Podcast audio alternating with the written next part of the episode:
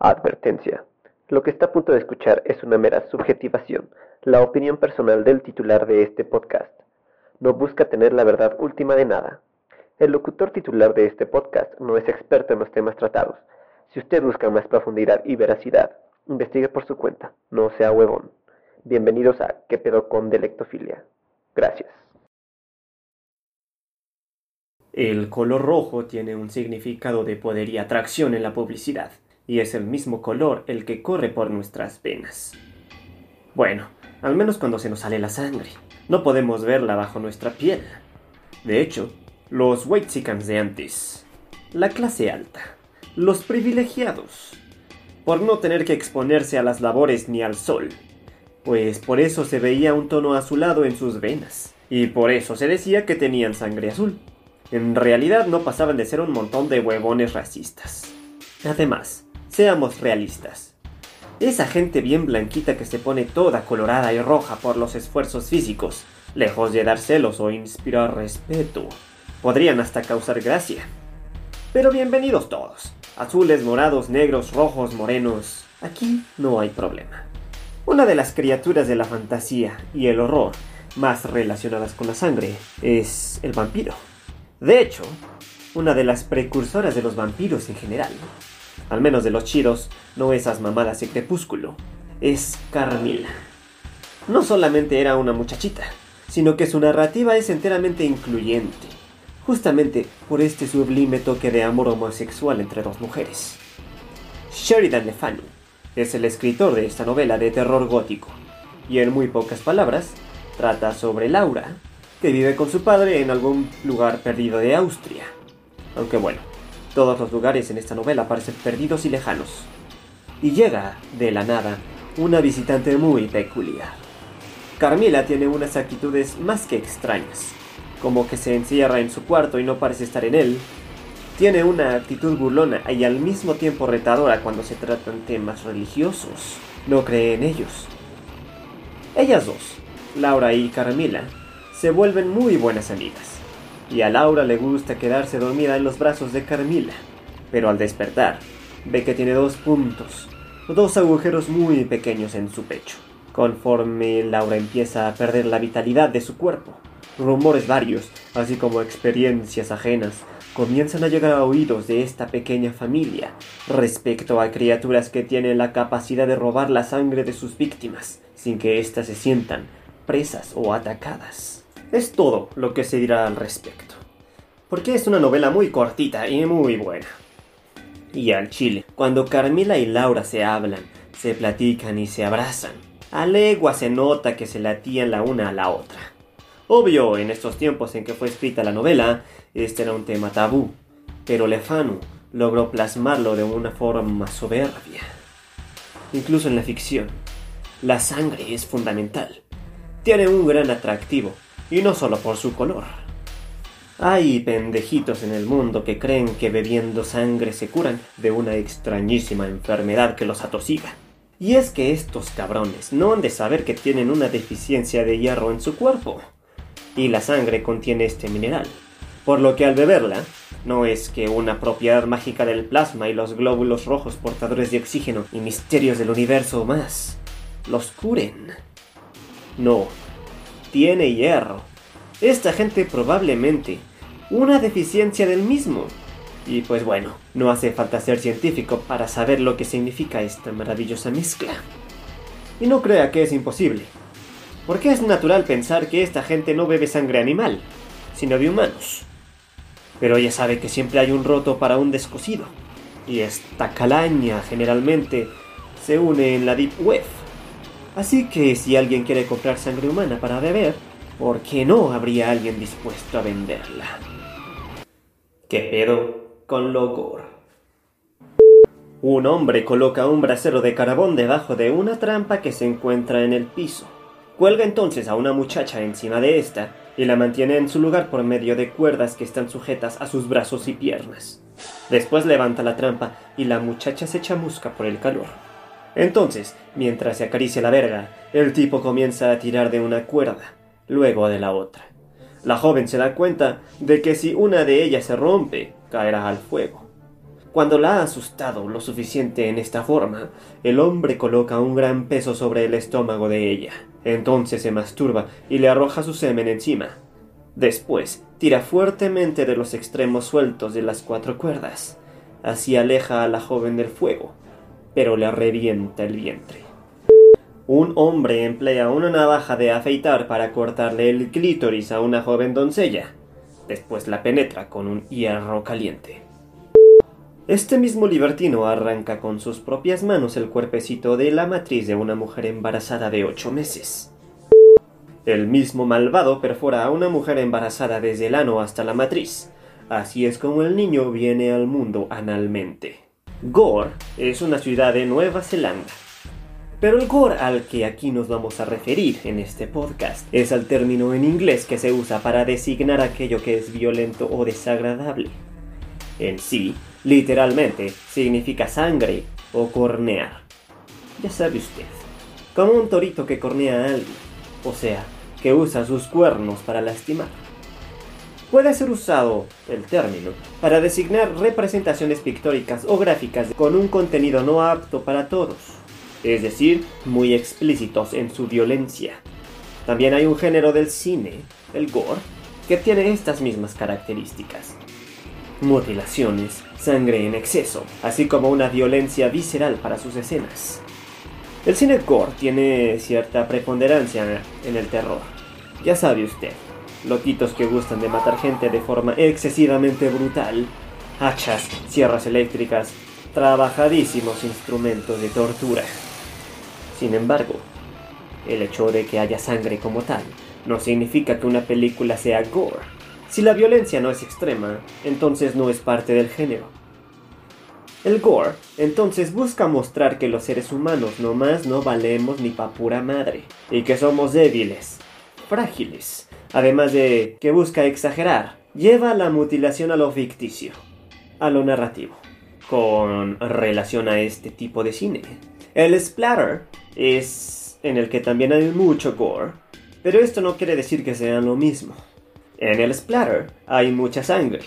Su finalidad es artística, por decir así. Es la de mostrar la destrucción del cuerpo humano. Puede ser también que haya mucha matadera. Hay tanta violencia que el sentimiento incómodo se ve reemplazado por la risa, pues resulta cómico el pedo. A esto se le conoce como splastic que es tanta cosa pedera que a uno le da risa en lugar de repelús, escalofríos. Cuando al splatter le pones desnudos, entonces pasa a ser torture porn o gorno. En el gore como tal, se busca que el miedo o una sensación de incomodidad nazca a través de ver una terrible mutilación o que a alguien le corten la cabeza. Mientras tanto, hay películas de terror que pueden tener elementos gore, pero el terror busca manejar el miedo cuyo origen puede ser sobrenatural. Entonces, el terror sangriento no es sinónimo de gore, pero el terror sí puede tener elementos de este tipo de cine. Un libertino corta varios trozos de carne de una joven, después los asa y la invita a comérselos con él. El mismo depravado amputa las cuatro extremidades de un niño y después penetra por detrás del tronco, tratando las heridas inmediatamente mantiene al niño con vida durante un año y se la pasa penetrándolo continuamente por el culo. Un hombre encadena a una muchacha de una mano a la pared y la deja sin comida. Dos días después le entrega un largo cuchillo y coloca fuera de su alcance alimentos deliciosos. Si quiere comer, tendrá que cortarse el antebrazo, pues de lo contrario morirá de hambre. Su atormentador observa por la ventana. Un hombre mete un cohete en el coño de una muchacha. Entonces prende la mecha.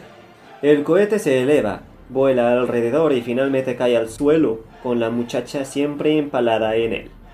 No fallece sino hasta el momento del impacto. El mismo hombre mete cartuchos en todos los orificios del cuerpo de una mujer. El culo, el ano, la nariz, las orejas, los ojos, la boca, entre los senos, las axilas, etc. Entonces la hace descender sobre una hoguera por medio de poleas. Todos los cartuchos estallan al mismo tiempo. Los efectos son devastadores. ¿Qué es lo que nos podría atraer a ver algo como una película que muestra gente comiéndose entre sí? mutilaciones brutales, sangre en un solo cuerpo como lo habría en la vida real en 100 seres humanos. Aunque una cosa sí es segura, y no soy psicólogo ni mucho menos, pero si a usted le gusta ver gente muriéndose, sangre o elementos de violencia que le hagan sentir humedad, de esa que es poquito diferente a la del sudor. O sea, si usted siente gracioso en su área sexogenital al ver sangre o intestinos o instrumentos de tortura en acción, vaya a un psiquiatra, por favor. La violencia, la sangre, los muertos y los violentados no son cosa propia de las narrativas de ficción, sino que son constantes en las noticias, en el día a día. No hay en sí una diferencia clara entre la violencia de un ataque terrorista visto en las noticias a una escena violenta de cualquier película, serie, anime o alguna fotografía incluso. Puede generarse cierto rechazo a las escenas violentas si éstas no tienen características en una narrativa de ficción. Para que una escena de violencia sea aceptada, para algunos, porque siempre están los morbositos, debe ser parte de una narrativa bien estructurada o sea que podríamos estar más dispuestos a soportar o aguantar una escena violenta o sangrienta siempre y cuando esté justificada con los argumentos de la historia que estamos viendo. Si el argumento es la pelea o la escena violenta en sí, entonces no nos interesa. Lo cual quiere decir que sí hay cine gore que puede tener un mensaje que, tal vez, no pudimos haber visto en un inicio. Alguna crítica social algún punto filosófico que se buscaba probar, algún tipo de justificación del personaje. Considerando la parte de una narrativa de ficción, entonces también podemos tener cierto interés a algún tipo de violencia gráfica para poder conocer al ser humano como tal. Al momento de nosotros sumergirnos en una narrativa específica, perdemos lo que nos vuelve tal y nos transformamos en un elemento activo de dicha narrativa, lo cual quiere decir que somos un personaje. Ver escenas de violencia, entonces no solamente estamos viendo un montón de sangre así nada más porque nos orgasmea. O bueno, sí, sí, qué puto miedo. Sino que nos interesa, porque estamos viendo el comportamiento humano. Queremos saber qué es lo que haría alguien más en esa situación, porque la violencia también es un día a día. Asalto, secuestro, extorsión, violencia doméstica. Entonces ver a alguien más en esa situación nos ayuda a comprender y conocernos. Incluso mejor a nosotros mismos. Un creyente, por ejemplo, podría explorar qué se siente al ver la pasión de Cristo, sabiendo que, según su creencia, eso fue real, pero ahora al tenerlo tan explícitamente representados. ¿Qué podría cambiar? ¿Qué significa? ¿Qué tanto puede soportar? Pero sobre todas las cosas, Aquí estamos hablando de una narrativa de ficción. Entonces, el que ve una historia con sangre buscando la sangre como tal, no significa que en realidad busque ese tipo de experiencias. Bien puede sentir cierto morbo por una u otra escena de violencia explícita, buscar verlas, pero lo hace por la emoción de verlo, porque una narrativa conlleva clímax y desenlace, y como tal, una historia emocionante. Y es por eso que ve, por morbo. Es por eso que se acerca al gore. Sin embargo, no significa que en la realidad vaya a matar a gente por esa misma emoción. Sabemos, a pesar de volvernos protagonistas de una narrativa, separar lo que es la ficción de lo que no es. Una Bad y dos Legos raptan a una mujer que ha comenzado su octavo mes de embarazo. Entonces le abren el vientre, sacan el cuerpecillo, lo queman ante los ojos de la madre, lo vuelven a colocar dentro de la matriz con un paquete de azufre y mercurio, Prenden fuego al paquete, cosen de nuevo el vientre y esperan a que la madre estalle. Mientras esperan, se masturban mutuamente. Un hombre coloca a una muchacha que no sabe nadar en una estrecha tabla sobre una profunda tina que contiene agua hirviendo. A continuación prende fuego a un extremo de la tabla. A medida que el fuego avanza, a ella no le queda más remedio que intentar cruzar hacia el otro lado. Pero aun cuando lo consiga no estará a salvo, pues sin saberlo ella, el otro extremo de la tabla se romperá al recibir su peso y la dejará caer en un pozo lleno de carbones encendidos. Mientras observa cómo se esfuerza en vano para salvarse, el hombre no deja de masturbarse esforzadamente. Un hombre rapta a la muchacha de 16 años más hermosa que ha podido encontrar. Entonces, después de sujetarle la cabeza con un muelle, se la coge por el culo Cuando se aproxima al orgasmo, aprieta un dispositivo y el muelle tira de la cabeza de la muchacha y la introduce en un aparato con dientes de acero. Este aparato entra entonces en movimiento y le tritura la cabeza mientras el hombre lanza su semen caliente en el culo retorcido y presa de espasmos. Un hombre administra una droga a una joven que está dormida en su cama. La ventana del cuarto está a pocos pies del piso de la calle. Entonces se la lleva a otro cuarto idéntico al de ella salvo que se encuentra en una torre a gran altura. Entonces el diabólico libertino prende fuego a un montón de basura fuera de la puerta. La joven se despierta, corre hacia la ventana, que ella cree segura, y cae hecha un ovillo sangriento sobre las rocas que hay abajo. La única satisfacción del hombre ha sido presenciar la muerte. No la ha molestado sexualmente de forma alguna. El que nos interese mucho más la violencia de la vida real que la de una narrativa no siempre está relacionada a factores psicológicos de pronta atención. La atención de la violencia en la realidad, en lo que vemos en las noticias o en un documental, va más a la parte de identificación y supervivencia. Esto quiere decir que buscamos conocer. Al agregar el elemento gráfico evidente como una foto, un video o un audio, entonces nosotros tenemos un conocimiento más completo de lo que habríamos logrado obtener solamente de leer una nota en Internet, por ejemplo. Entonces, al conocer sobre lo que sucede a nuestro alrededor, es que podemos tomar nuestras precauciones respecto a lo que sea. Pero también hay algo que quizá llevamos a cabo de forma un poco más inconsciente. La necesidad de venganza.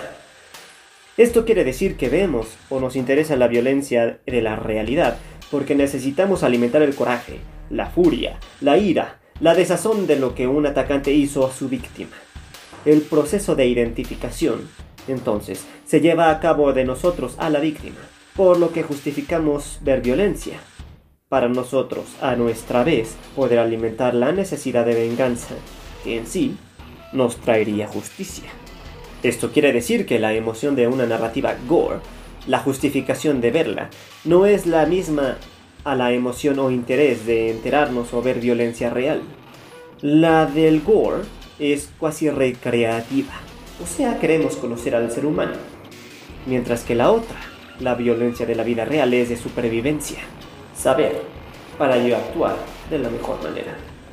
Sin embargo, cuando sabemos que la violencia puede ser manipulada, entonces en ese momento la rechazamos. Hablando de cuestiones reales como las noticias. Justamente como el caso de México, Florence Cassés, condenada en algún momento por secuestro, delincuencia organizada y posesión de armas de uso exclusivo del ejército, en el que se realizó un montaje para capturar a la ciudadana francesa junto con su ex, Israel Vallarta. En el montaje de Televisa y TV Azteca se mostró la liberación de Ezequiel Yadir Elizalde Flores y Cristina Ríos Valladares, junto con su hijo de 10 años. Una liberación con su consecuente violencia gráfica, evidentemente manipulada. Eso a nadie le interesa. El arresto de los dos criminales ya se había llevado a cabo antes, por lo que lo evidenciado no era fidedigno. Quiero informarles y quiero contarles que ayer comparecí por el caso Casés, como se conoce, el caso concreto de Israel Vallarta, quien fue detenido junto con ella en diciembre de 2005. Comparecí y reiteré lo que he venido diciendo desde hace 15 años. Yo cometí un error periodístico. No me di cuenta que aquello era un montaje. Pero rechazo tajantemente haber organizado, colaborado, solicitado o haber sido cómplice de una escenificación ajena a la realidad. Hice 4.000 programas matutinos en televisión, cada programa de tres horas pues imagínate, uno comete errores. Sin duda este fue el más grave de los errores que cometí y lo he reconocido. Y no me cansaré de reconocerlo y de ofrecer disculpas por el error. tampoco puedo negar. Y tampoco puedo seguir haciendo como que no pasa. No puedo negar el ataque sistemático y permanente que el presidente y sus personeros, el presidente López Obrador y sus personeros, hacen contra mí usando este tema del caso Casés y del. Y lo han venido haciendo cada que nosotros presentamos un reportaje bien documentado, contundente, ¡ah! saca una cosa que sucedió hace 15 años. Y aunque no quieran, aunque lo consideren oposición, eso no le quita lo pendejo y mequetrefe a, a este pseudo periodista. Qué cosa tan ridícula. Un hombre inserta un embudo en la boca de una mujer y le echa plomo fundido por la garganta. Un hombre retuerce los dedos de las manos y los pies de una mujer, rompiéndoselos. Luego le quiebra las extremidades, le saca los ojos y le arranca la lengua, hecho lo cual la deja morir sola. Un hombre ata a un niño desnudo a una cruz, sujetándolo con cuerdas, y lo deja de alimento a los cuerpos. Un médico arranca con un cuchillo el corazón de una muchacha viva. Después la coge por el orificio caliente que ocupó ese órgano. Terminada la empresa, coloca en su sitio el corazón y cose la herida. Un hombre ata los brazos y las piernas de una niña a cuatro árboles jóvenes que han sido inclinados hacia el centro de un círculo. Entonces suelta los árboles que, al enderezarse, descuartizan limpiamente a la niña. Un hombre mete la mano en los sanos de un niño y una niña y les arranca los intestinos. Después mete los intestinos del niño por el culo de la niña y los de la niña por el culo del niño. Enseguida los amarra, espalda contra espalda, y observa cómo mueren. También se ha evidenciado que cuando hay rechazo a la violencia en narrativas de ficción, tiene que ver con cuestiones de intolerancia y defensa a ese tipo de muestras tan explícitas. Y eso justamente se refuerza mucho más cuando la escena es real. Esto sucede porque nos vemos envueltos en procesos de empatía y proyección. Así que al ver una escena de alguien que golpea a alguien en la realidad, entonces nuestro propio cuerpo es capaz de generar la defensa a este tipo de imagen o contenido. Sin embargo, sí hay quienes gustan de ver la violencia solamente porque sí. El morbo es lo que mueve a esta gente.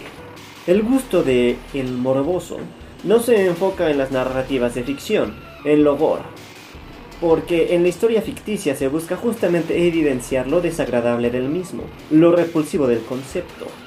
Hay algunos que buscan ver las malas noticias, las violentas, las desagradables, los eventos que suceden a la gente de la vida real, porque tienen gusto de ver lo más fuerte, lo más profundamente escabroso, retorcido y primitivo del comportamiento humano. Un hombre clava a una mesa a una mujer embarazada. Le mete un clavo en cada ojo, otro por la boca, otros dos en los pechos y finalmente uno por el coño. Luego le quema los pezones y el clítoris con una vela, Enseguida le rompe las piernas y le mete alfileres en las rodillas. Finalmente hunde a martillazos un clavo enorme en su ombligo, matando simultáneamente a la madre y al hijo. Un ratón es introducido en el coño de una joven mediante un tubo. Este es retirado después. El coño se cierra y el ratón, al no poder escapar, devora las entrañas de la joven. Entonces, el placer de ver contenido gore ya sea en anime, película o serie. Incluso aquel que está orientado a los documentales o a lo que sucede en la vida real, no siempre es llevado a cabo por alguien que podríamos considerar enfermo. Es decir, el morbo que sentimos, la emoción que corre en nuestras extremidades, la aceleración del ritmo cardíaco, la sudoración nerviosa en las palmas de las manos. E incluso decir que necesitamos nuestra dosis de sangre y violencia no tiene que desembocar forzosamente en una psicopatía evidente. Recordemos que lo que se nos prohíbe nos interesa. Tenemos como remarcado en nosotros que lo que no le gusta a la mayoría, entonces está mal. Pero incluso eso es complejo de describir. Lo que le gusta a la mayoría no es lo que de verdad atrae a casi todos, sino lo que los medios dictan, y en sí los medios son manipulados por una minoría. Cuando entramos en contacto con un tema tabú, sea cual sea, el interés se dispara. Veamos, por ejemplo, hombres que usan faldas y maquillan, cuestiones de género, de identificación, tradiciones y costumbres ajenas. Todo eso nos llama la atención, casi instintivamente, justamente porque no se habla tan abiertamente de lo mismo, independientemente de si su consecuencia se puede abocar a lo positivo o lo negativo. Nos interesa, de una u otra forma, aquello que es desnaturalizado en la sociedad, aquello que nos es prohibido, el morboso entra al mundo gore buscando el conocimiento de un tema tabú. Decir que un morboso que ve gore es un asesino o sociópata en potencia es tan absurdo como decir que el que consume narcocultura, como narcoseries o narcocorridos, es un narco de closet. No hay una relación directa entre escuchar narcocorridos y ser narcotraficante. No hay una relación directa entre querer ver Tusk o una película serbia y tener un cuadro mental gravemente enfermo. Los que vemos a Tarantino solo podemos ser acusados de mega mamadores, no de que queremos matar gente, cortarla en trocitos o cosas afines. Sostener relaciones como estas, basadas en que el morboso es un closetero de algún tipo, es tan absurdo como esos argumentos machistas que giran en torno a cualquier tipo de culpabilidad hacia la mujer por la violencia de género. Todos estos argumentos no son más que falacias muy mal construidas. Para poder generar cualquier tipo de crítica, debemos investigar todo el contexto. Un arco tiene un contexto muy diferente a un morrito que ve Netflix. Sí, idealiza una figura violenta, pero no por eso se vuelve uno solamente porque sí. Sucede lo mismo con el caso del morboso del gore. Es cierto que puede haber alguno que otro con ciertas tendencias, pero esto no quiere decir que todos. La generalización y la particularidad son cosas muy distintas, y el hecho de que vengan en la tele o en el internet, o de que algo sea popular o no, nada en sí tiene que ver con una realidad mucho más compleja que una narrativa, o que un prejuicio. Incluso si hablamos de narrativas de ficción o violencia en la vida real. Si usted gusta del cine gore, está chingón. Y si no, está chingón. Aquí nos quedamos con un extracto más del Marqués de Sade, no es gore literario, no es pornografía ni literatura erótica. Ese señor era el filósofo de la maldad, y como tal su obra se dedica a eso mismo, que el gore también podría hacer. Quizás solo buscan hacernos pensar. Ahora, querido lector, has terminado de leer nuestras historias de la escuela de libertinaje. Su autor espera que hayan sido de tu agrado y que dejarás el libro después de haber aprendido una lección importante. ¿Desprecias a nuestros libertinos por practicar tal o cual vicio? Pues bien, también ellos te desprecian por practicar tal o cual virtud. En último análisis, a nadie le importa, y menos que a nadie a la naturaleza, la cual, al darnos nuestras aflicciones, no pudo dejar de comprender que nos habíamos de guiar por ellas. ¿Te escandaliza esto, quizá, oh ser virtuoso? ¿Te queman esos oídos que desde la infancia han sido asaltados por fábulas de la iglesia? Pues bien, vete en paz. Si los absurdos que te han enseñado son ciertos, sí, como te han dicho, hay un infierno en el cual serán castigados los que se abandonen al vicio, entonces no cabe duda de que habremos de arder en él. Pero como diría Blanquis, un infierno habitado por los de nuestra misma especie, a pesar de todas las torturas, es mucho más deseable que un cielo ocupado por las criaturas monótonas, a quienes se nos representa como modelos de virtud. Por tanto, vosotros, los virtuosos, seguid tranquilamente vuestro camino. Ateneos a las palabras de vuestro jefe crucificado que dijo, si es que me han transmitido el mensaje con exactitud, la virtud lleva en sí su propia recompensa. En cuanto a nosotros, los que tenemos inclinaciones voluptuosas, encontramos nuestra recompensa en el vicio. Y si hay castigos para el futuro, serán aceptados de buena gana por todos los libertinos.